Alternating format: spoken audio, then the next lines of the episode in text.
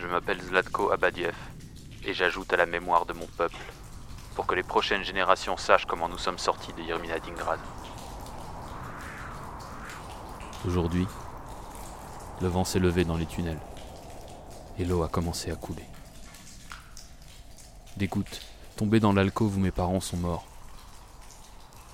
Leurs squelettes nettoyés par les scolopendres ont brillé à la lumière des issues de secours, débarrassés de la poussière des années. Plus jamais je ne serai un scolopendre.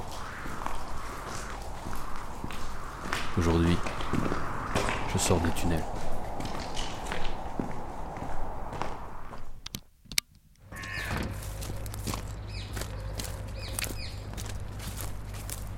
Je m'appelle Zlatko Abadiev et j'ajoute à la mémoire de Yerminadingrad.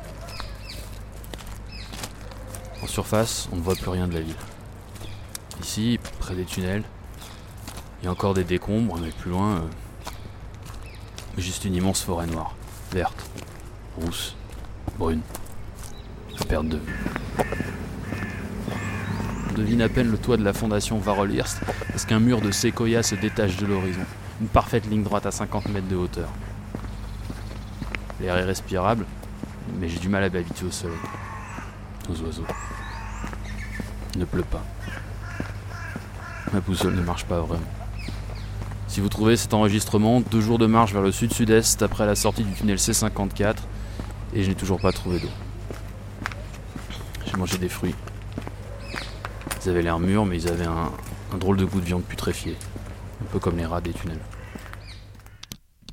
Je m'appelle Zlatko Abadiev et je porte une boîte autour du cou.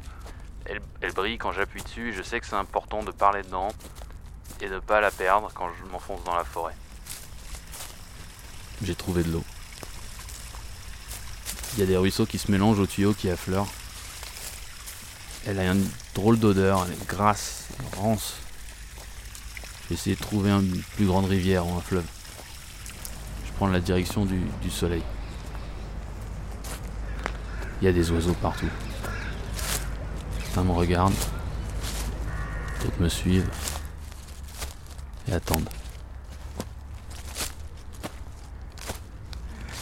Depuis une semaine, le ventre me démange un peu, comme, comme si des pustules voulaient y grandir sans jamais vouloir éclater. Toujours pas de survivants. Ni adultes, ni enfants. Je m'appelle Zlatko et mes doigts rétrécissent. J'ai du mal à appuyer sur le bouton de la boîte, alors je le fais avec les pustules de mon torse. Les fruits me font vomir et je, je n'arrive pas à attraper les oiseaux.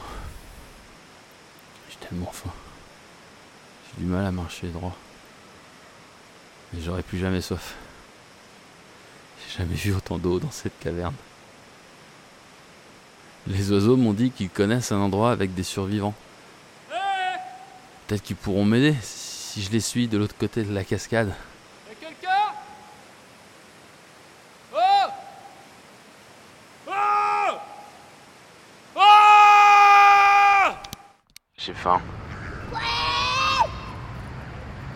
Je rampe mieux depuis que j'ai bu l'eau de la cascade.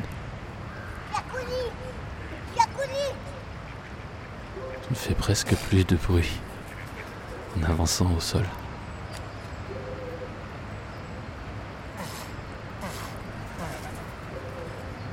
C'est bien pour s'approcher des enfants.